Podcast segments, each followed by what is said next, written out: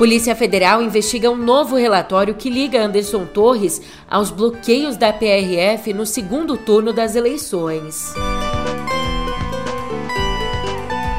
Também por aqui, Lula volta a criticar juros altos. Por fim, mas não menos importante, as estratégias dos governistas e da oposição na CPMI do 8 de janeiro.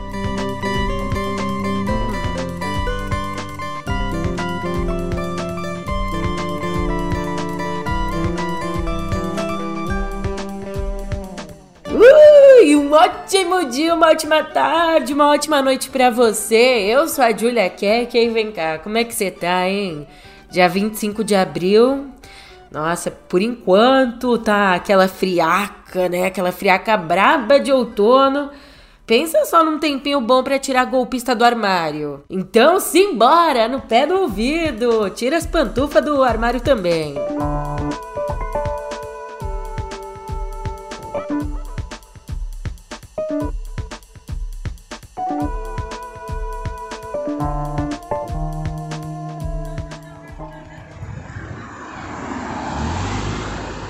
Estou aqui no quilômetro 17, uma blitz desde manhã. Hoje é dia 30, dia de eleição, Polícia Rodoviária Federal. Aí, gente, o que é que revolta a gente?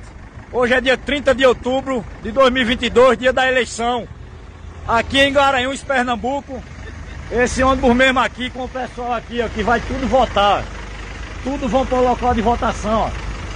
Todo mundo vai votar. A PRF acabou de parar esse ônibus aqui. Bora, bora descer aí lá. Vamos pneu aí.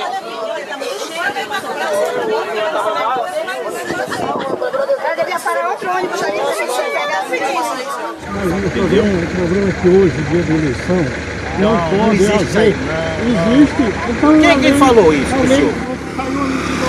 Esqueça a lei, chefe. O diretor de você tá A lei, então, a lei é o, lei, né? a lei é o CTB. A lei é o Código Hoje, de Trânsito é Brasileiro. É só, é só, é não existe isso aí, chefe. Não existe. Porque não existe. A lei...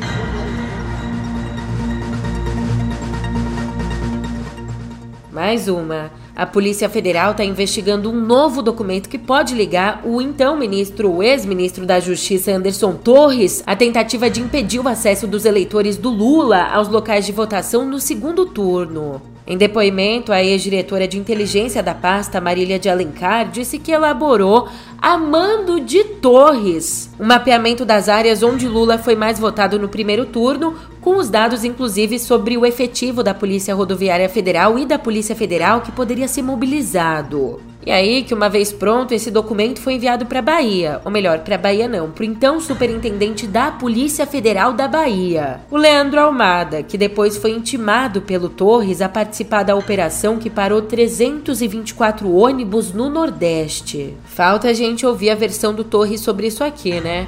Ele até ia prestar um depoimento à Polícia Federal ontem, mas o depoimento acabou adiado depois que o Torres apresentou um laudo médico que apontou perda de peso e deterioração do estado psicológico dele. O ex-ministro está preso há mais ou menos 100 dias, desde janeiro, por conta de omissão nos atos do 8 de janeiro. E aí que ontem um outro senhor, o ministro do Supremo André Mendonça, disse durante uma palestra que tem dilemas em relação à denúncia da PGR contra a parte dos invasores? Ah, claro que tem dilema.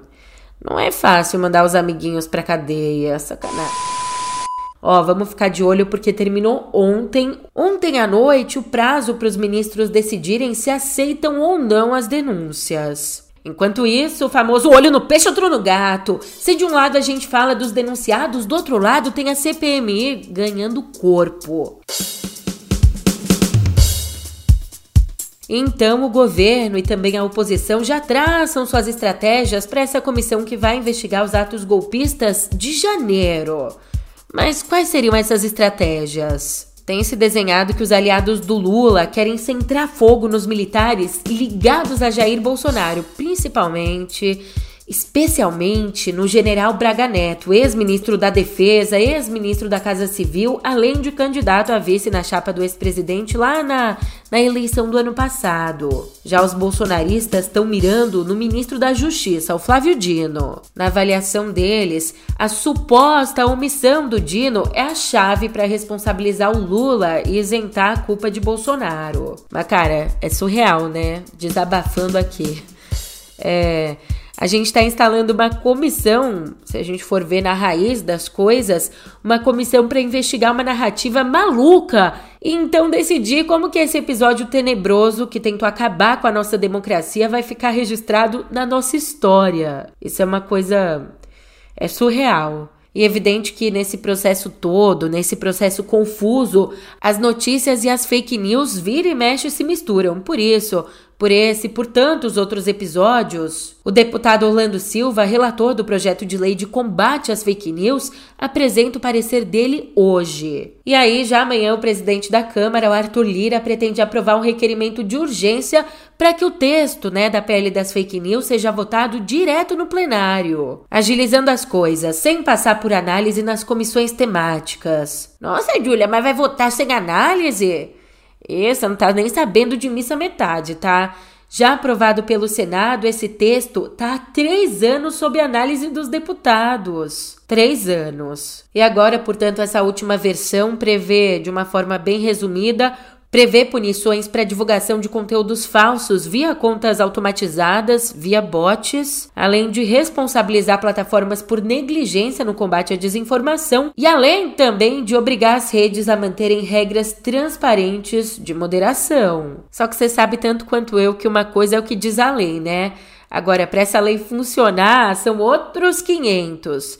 E aí, para garantir isso, o Orlando Silva defendeu que o poder público tenha o que ele chamou de um arsenal de sanções, como multa e bloqueio de serviços. Tem mais, o Orlando Silva também quer que a imunidade parlamentar seja estendida a publicações nas redes sociais, contrariando o ministro do Supremo Alexandre de Moraes. Moraes, que afirmou que liberdade de expressão é diferente de liberdade de agressão ou de cometer crimes. E chega a ser irônico, mas no meio de tudo, todo esse furacão, Olha o que o Sérgio Moro escreveu no Twitter, abre aspas. Nos governos anteriores do PT tentou-se criar sem sucesso um conselho de jornalismo para controlar a imprensa.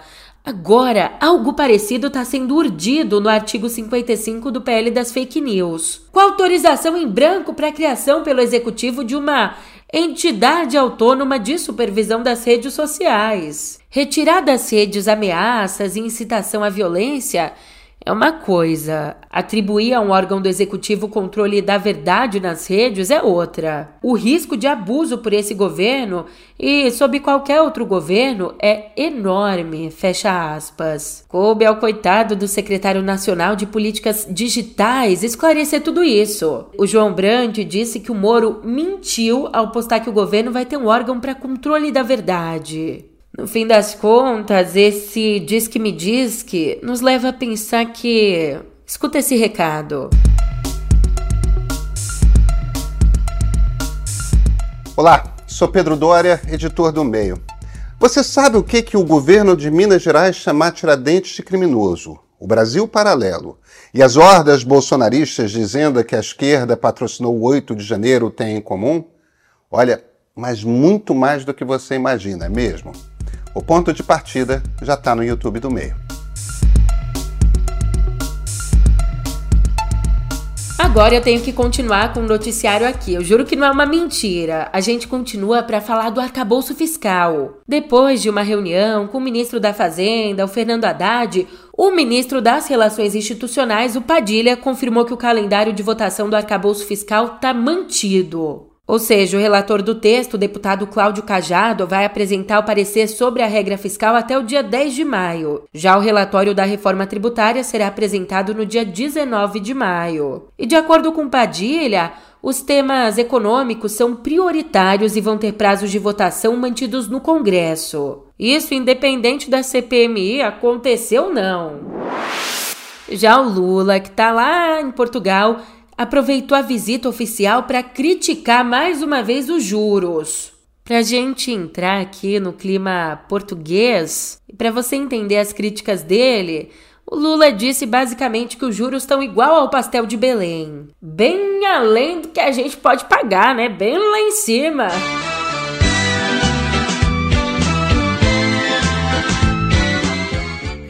Nossa, agora eu fiquei com vontade de um pastelzinho quentinho. Ai, pra quê? Enquanto Vou ficar aqui imaginando, escuta o que o Lula disse. Nós temos um problema no Brasil, primeiro-ministro, que Portugal não sei se tem, é que a nossa taxa de juros é muito alta. É muito alta. No Brasil, a taxa Selic, que é a taxa referencial, está 13,75. Ninguém toma dinheiro emprestado a 13,75. Ninguém. Não existe dinheiro mais barato e a verdade é que um país capitalista precisa de dinheiro. E esse dinheiro tem que circular, não apenas na mão de poucos, na mão de todos. É por isso que eu digo sempre: a solução do Brasil é a gente voltar a colocar o pobre no orçamento. É a gente garantir que as pessoas pobres possam participar. Porque quando eles virarem consumidor, eles vão comprar. Quando eles comprarem, o comércio vai vender. Quando o comércio vender, vai gerar emprego.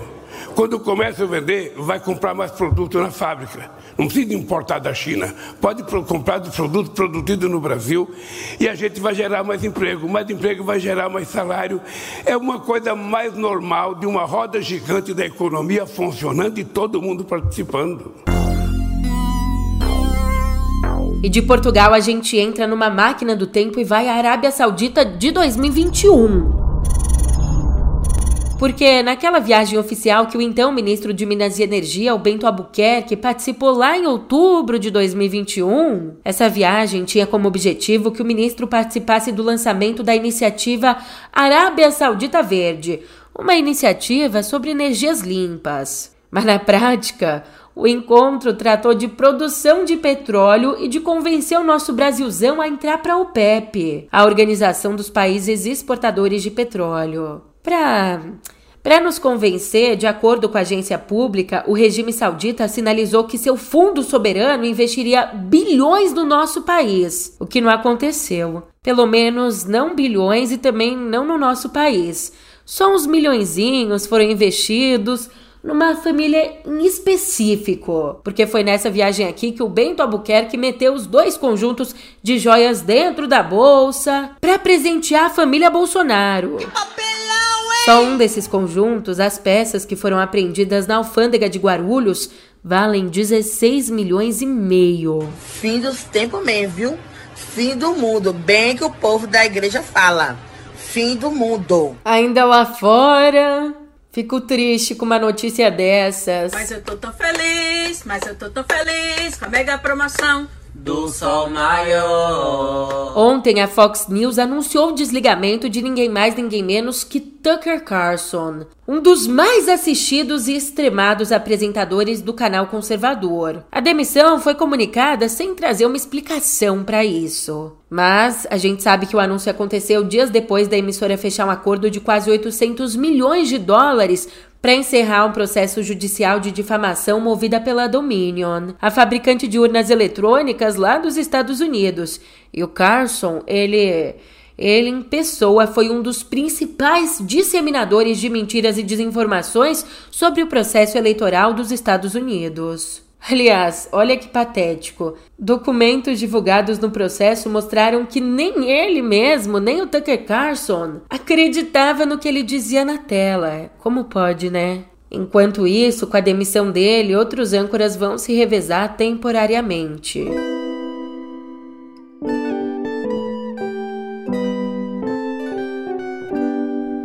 Eu sei, a gente faz a nossa parte pelo meio ambiente, a gente lava a tampinha do iogurte antes de jogar fora, tenta reutilizar, reciclar, comprar roupas usadas, né, trocar e etc. Mas nem tudo, na verdade, a maioria das coisas não depende de nós, meros mortais, pessoas físicas. Não dá pra gente ter essa conversa de uma forma sincera, sem olhar para as grandes corporações. E adivinha só o que, elas andam fazendo? duas ONGs acabaram de revelar que a maior empresa de alimentos do mundo, a nossa famosa JBS, manteve relação com o desmatamento ilegal entre 2019 e o ano passado. Duas ONGs, as ONGs My the Earth e Aid Environment, compilaram 68 casos de desmate em fazendas na Amazônia e no Cerrado com fortes indícios de ligação com a JBS. Como assim, ligação? Dessas 68 fazendas, 21 são fornecedoras diretas, 43 são fornecedoras indiretas e, apesar dos fortes indícios, não foi possível comprovar o fornecimento nas outras quatro propriedades. Mas, no fim das contas, no total, os casos somam mais de 125 mil hectares de áreas desmatadas, dos quais mais de 73 mil são de áreas protegidas como reservas legais e áreas de preservação permanente. Permanente, né, até a JBS chegar. E ela, o que, que ela disse? A JBS disse que 69% dos casos foram identificados pela empresa e que bloqueou os fornecedores em questão, negando ainda que os outros 31% estejam na base de produtores deles. Já na área da saúde, atenção você, você mesmo. Não, tô falando com você. Atenção, mulheres! Atenção, gays também! Governo liberou a vacina bivalente contra a Covid para todos os maiores de 18 anos. E assim, como se trata de uma dose de reforço, naturalmente podem tomar vacina quem já recebeu ao menos duas doses da Coronavac, da AstraZeneca ou da Pfizer há pelo menos quatro meses. Mas ó, se você tá meio esquecido, vou dizer, esque... vou acreditar que você tá esquecido se você não tomou a, se você não completou o seu ciclo vacinal, né? Eu prefiro acreditar que você está esquecido do que fez de propósito. Mas, se você está meio esquecido, também pode ser vacinado quem ainda não completou o ciclo vacinal ou mesmo quem tiver com reforço em atraso. Então, meu, pelo amor de Deus, né? Acorda aí, tira esse atraso, sai de 1904 e vem para 2023. Completa aí bonitinho sua, sua, seu ciclo vacinal. Chique falar ciclo vacinal, né? Não. Saindo da Terra agora. Meu amigo, a Agência Espacial dos Emirados Árabes Unidos divulgou ontem as imagens mais precisas da Lua Deimos, a menor e mais afastada lua de Marte. É uma luinha de mais ou menos 12 quilômetros de comprimento. Essa foto ela foi feita pela sonda Hope e ela reforça a teoria de que a menor lua de Marte, essa Lulica, Lulinha, Lul... Opa! Travou, Maiteia! De que essa mini lua foi formada junto com o planeta. Então ela reforça essa teoria de que a Lua foi formada junto com o planeta, diferente do que se pensava antes. Antes acreditava-se que o satélite natural era, na verdade, um asteroide que acabou capturado pela órbita marciana. Uma hipótese que tem sido cada vez mais deixada de lado.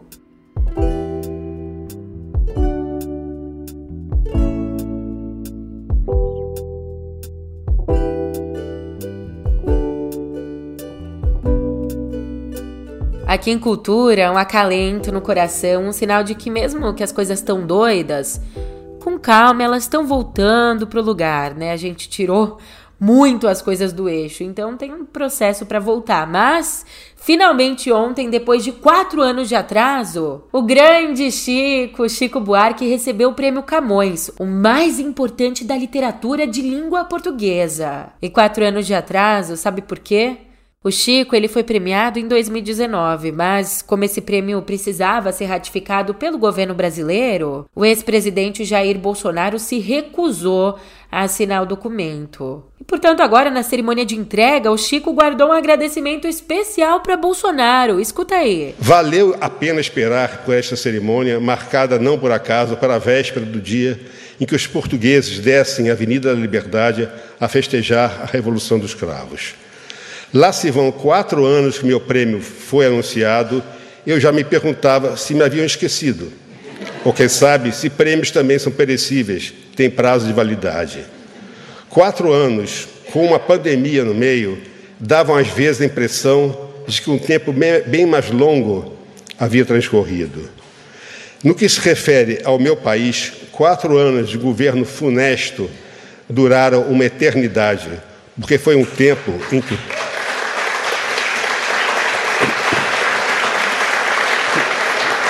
durava a eternidade, porque foi um tempo em que um tempo parecia andar para trás. Aquele governo foi derrotado nas urnas, mas nem por isso podemos nos distrair, pois a ameaça fascista persiste no Brasil como um pouco por toda parte. Hoje, porém, nesta tarde de celebração, reconforta-me lembrar que o ex-presidente teve a rara fineza de não sujar o diploma do meu primo Camões, deixando deixando seu espaço em branco para a assinatura do nosso presidente Lula.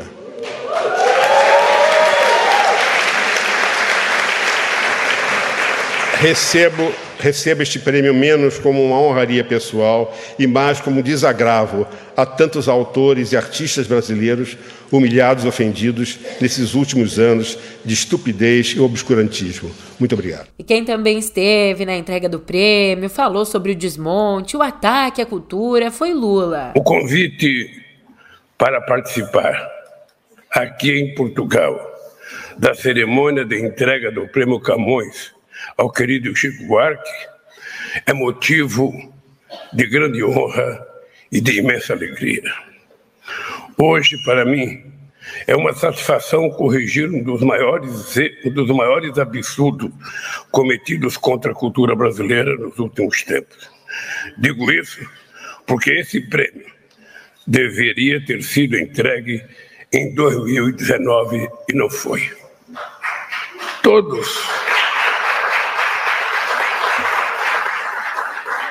Todos nós sabemos por quê.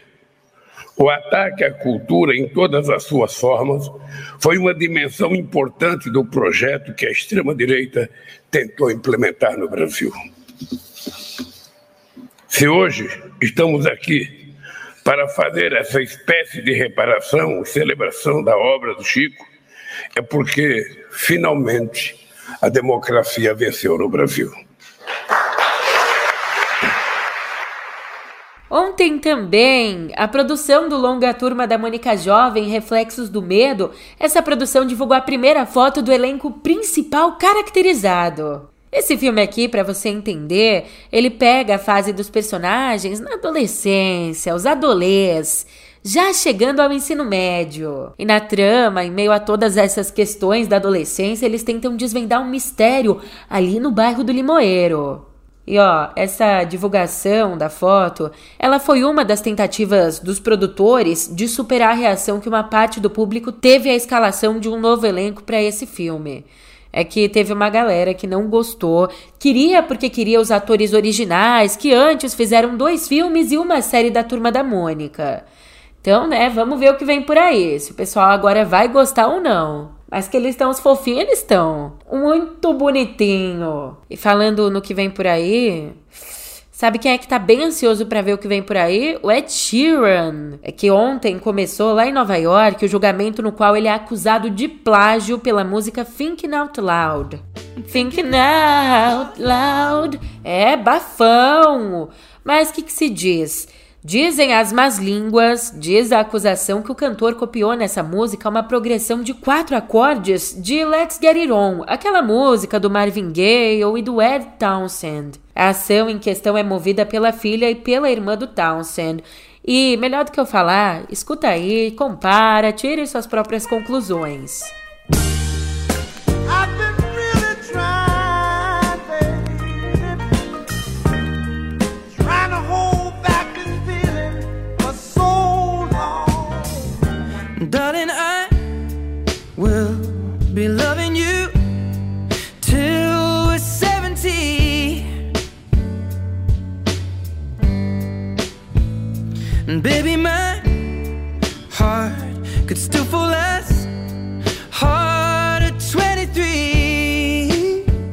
A defesa, o Ed Sheeran alega que esse, esse arranjo, essa combinação é uma coisa muito comum na música.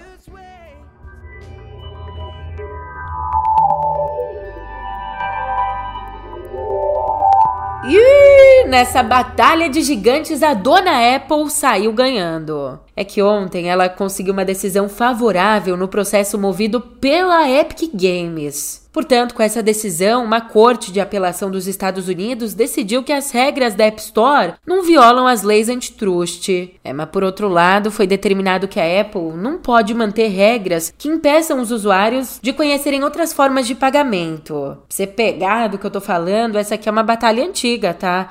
A Apple e a Epic Games brigam nos tribunais desde 2020, quando a dona Apple tirou da App Store o Fortnite, que é da Epic Games, e tirou o Fortnite depois que o jogo abriu algumas opções para os usuários fazerem compras lá dentro mesmo, usando o próprio processador de pagamento da Epic, evitando assim uma comissão de até 30% paga à App Store. E aí então, com o Fortnite banido da App Store, com os dois pássaros voando, né? Mas nenhum recurso na mão, a Epic decidiu processar a Apple alegando ações injustas e anticompetitivas. Eita, nós! Não, mas enquanto isso, eu lembrei aqui de te contar que o Tuk Tuk estreou em São Paulo. Mas eu lembrei tarde demais, não deu nem tempo de acabar a notícia. Ele já foi banido, seguindo os passos aí do Fortnite. E eu tô falando aqui, sabe o que é tuk-tuk? Aquele serviço de transporte em triciclos, bem famoso em países asiáticos. Então, uma semana depois de começar a circular em São Paulo, a prefeitura suspendeu o serviço. Suspendeu ainda semana passada, na sexta. E a decisão, esse banimento, teve como base um decreto municipal que proíbe o uso de motocicletas em aplicativos de carona. Portanto, a startup por trás dos tuk-tuk, a startup Grilo, acatou o pedido. Só que até a suspensão, a empresa já estava operando em cinco bairros da região central com 20 triciclos elétricos. A Grilo reforça que atende a todas as exigências da legislação para oferecer o serviço na cidade. Mas não tem jeito, né? Se a gente for pescar aí na memória, tem pouquinho tempo. A prefeitura também proibiu o Uber Moto, que oferecia caronas nas motos. É um, uma decisão, um caminho polêmico, bem polêmico. E aí, vamos aproveitar e pegar carona aqui para o nosso assunto, a nossa polêmica favorita, que bate ponto aqui quase todos os dias. Vou falar três palavras: Twitter, Musk e selo azul. E agora eu te pergunto: você sabia que o selinho de verificado tá levantando até defunto?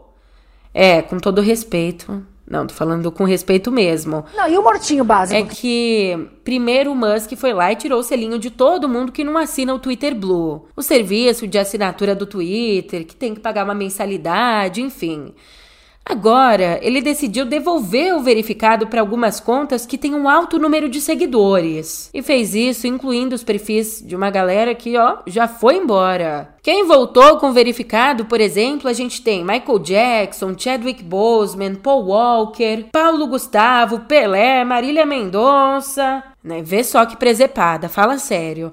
Ao passar o mouse em cima do selinho de verificado desses perfis, a gente vê uma mensagem que diz que as contas são verificadas porque estão inscritas no Twitter Blue estão pagando assinatura e tiveram inclusive os números de telefone checados sugerindo, né, que lá do andar de cima o 5G é bom e tem tempo de sobra, né? Porque, meu Deus, falar pro meu avô me mandar lembranças de lá. Mande notícias no mundo de lá, diz quem fica.